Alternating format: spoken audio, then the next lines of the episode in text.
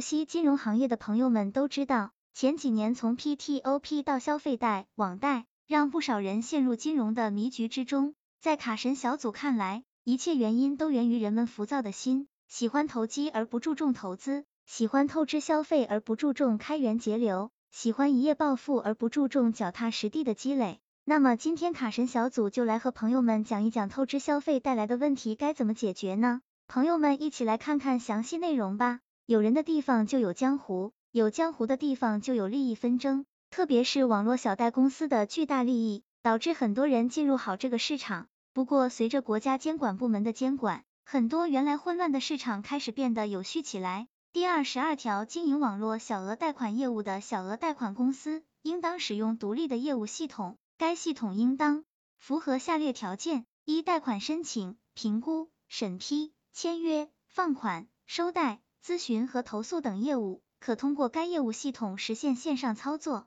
二、具有健全的风险防控体系。包括数据驱动的风控模型、反欺诈系统、风险识别机制、风险监测手段、风险处置措施等，评定和防控客户信用风险，主要借助互联网平台内生数据信息。三、符合网络与信息安全管理要求，具有完善的防火墙、入侵检测、数据加密、应急处置预案以及灾难恢复等网络安全设施和管理制度，保障系统安全稳健运行和各类信息安全。四、国务院银行业监督管理机构规定的其他条件。在这里，卡神小组告诉朋友们，本条是关于网络小贷公司业务系统的规定。小贷公司在开展网络放贷业务时，应当具备可以独立进行操作的业务系统。该独立操作的业务系统和线下的放贷系统要完全割裂开来，完全利用线上的业务系统就可以完成所有的放贷流程。这个业务系统首先要包括业务操作流程。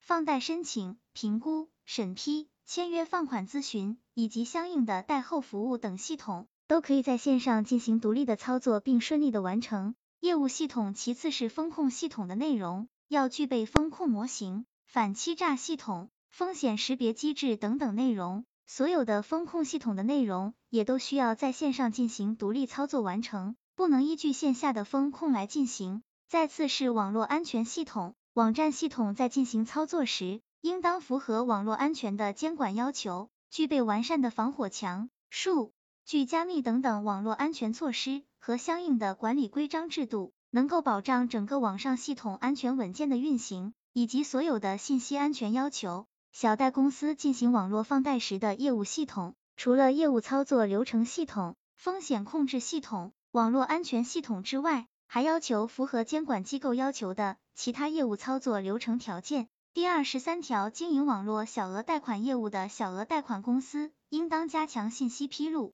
在所使用的产品发布平台上公布下列信息：一、本公司的基本信息，包括营业执照、公司地址、法定代表人及高级管理人员基本信息、业务咨询及投诉电话等；二、对本公司提供的相关产品进行详细描述。包括服务内容、贷款利率水平和费用项目标准、计息和还本付息方式、逾期贷款处理方式等。三、各级监督管理部门的监督举报电话，上述信息发生变更的，应在变更后七日以内对原披露信息进行更新。那么，本条是关于小贷公司信息披露的规定。小额贷款公司在进行网络小贷的产品发布时，应当加强信息披露的相关内容。这里要明确信息披露的前提是，小贷公司在使用的产品发布时，应当进行信息披露。同时，小贷公司信息披露的发布平台涉及网络贷款平台。通过小贷公司的信息披露的内容，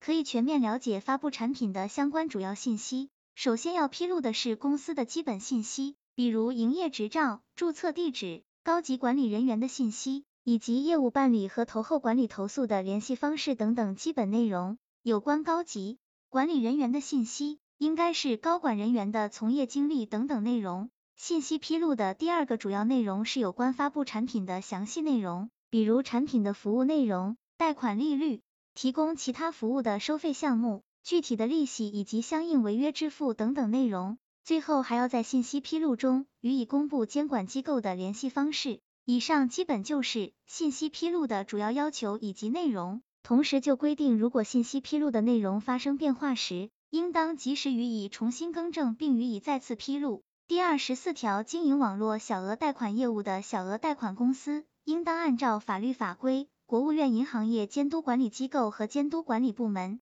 有关要求，做好金融消费者权益保护工作。业务办理应当遵循公开透明原则，充分履行告知义务，使借款人明确了解贷款金额、期限、价格、还款方式等内容，并在合同中载明，禁止诱导借款人过度负债。禁止通过暴力、恐吓、侮辱、诽谤、骚扰方式催收贷款；禁止未经授权或者同意收集、存储、使用客户信息；禁止非法买卖或者泄露客户信息。而这条是关于借款人等消费客户信息保护的规定。卡神小组总结：其实随着国家监管部门的介入，很多原先无序的金融乱象在逐步走向正规。卡神小组想说的是，监管可以带来有序竞争。毕竟，互联网平台的野蛮发展和互联网金融平台的暴力发展，已经影响到不少年轻人，从原先吃苦耐劳变为很多年轻人贪图享受，从而导致提前消费的认知，在卡神小组看来就是比较大的问题之一。所以，在最后，卡神小组还是呼吁朋友们要学会多工作、多积累，只有这样才有自己的美好未来。朋友们说是不是？希望这个资料对朋友们有所帮助。